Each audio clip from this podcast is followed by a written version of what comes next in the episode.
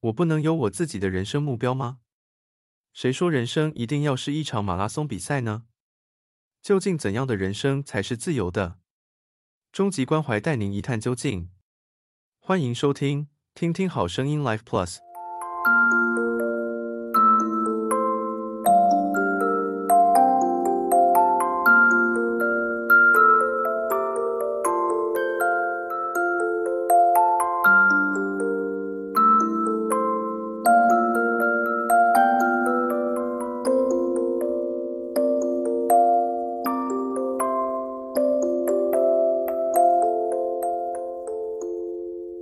第三个课题呢，我们讲的是终极关怀。我不知道各位同学认不认同这张来自台湾花莲补习班的广告。他说：“你没有名校的顶大，或者是名校硕士，你就是社会弱势者，社会的最底层。”我们表面上都不接受，这个？但事实上，你默默的已经接受这句话了。为什么？你你国中考国中上高中的时候，你们班上的班导是不是常常会鼓，或学校老师常常鼓励说，鼓励各位同学要考上什么公立高中，是不是？我们有没有发现，我们的校园里面常常也会充斥的是希望我们考上什么国立大学？我就我有看过有一些有有有学校的班级哈，高三的班级，他们上面写必上国立。为什么一定要国立才会比较好？为什么上国立比较优秀呢？我觉得判断一个学校的好与坏最简单的方法，判断一个学校的好与坏就是它的价值观的方法很简单，就是你经过这个学校的时候，去看这个学校有没有挂红布条。挂的红布条越多，对，我要证明他的这个学校的办校能力非常的强。但是我要说的是，这个学校的价值观有点问题了。因为你有，我真的看过很多学校，有些学校是那红布条可以挂整个学校的整个这个四围的这个围墙，全部都挂红布条，赫赫赫赫赫，那叫做赫赫学校，什么都在赫，好赫什么第一名，赫上哪里，赫什么赫什么，我不知道我们学校有没有，你可以自己去想一想看。我想要说的是。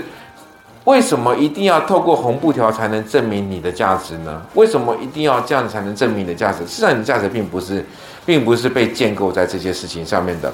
然后呢，到底是谁给我们这些错误的观念？曾经有一个学有一个学姐，不是我们学校的，她曾经告诉，就下课走到我这边来，就跟我说：“老师，你以后上课哈，可以不要再说考试读书不是最重要的吗？”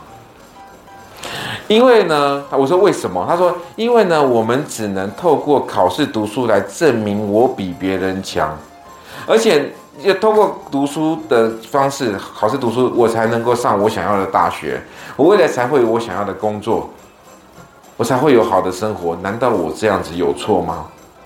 各位，我需要跟他辩解吗？我不用，但是我会为这位同学觉得很惋惜，他的人生似乎只建构在读书考试上面。辛不辛苦？非常的辛苦。你明明你可以寻找自己人生目标，但是你却被一个长辈扣上一个大喇叭。这个长辈是谁？可能是学校的老师。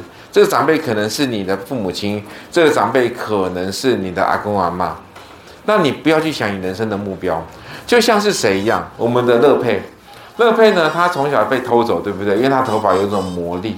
他的那个假妈妈就告诉他说：“你不要去外面，因为外面的世界是恐怖的。你在这边，我会好好照顾你。”所以乐佩永远在这高塔上面，就是不能去外出外。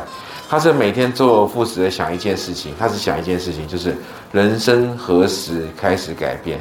因为他周而复始做这件事情，他其实并不是很热爱。那我们听一下这首歌曲：“人生何时开始改变？”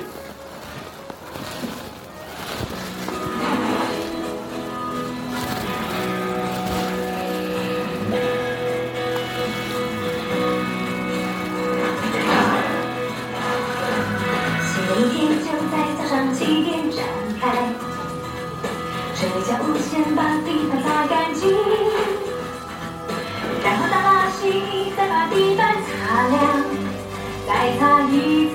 但时间只过十五分，于是我读一本，画两三本的书，在我的。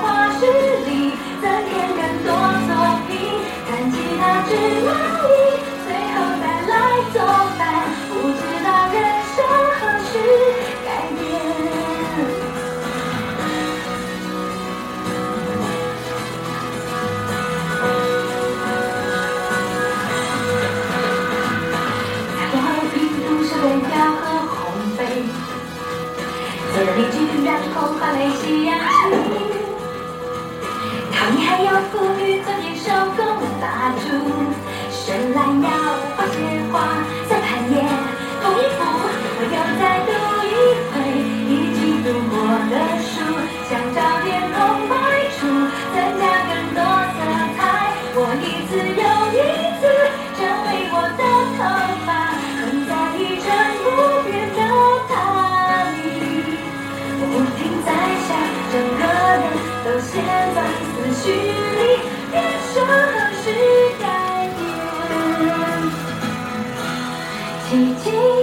好，不停的在想人生何时改变？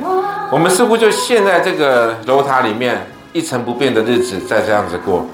这是你要的生命状态吗？这是你想要的人生吗？难道你人生没有你的终极愿景吗？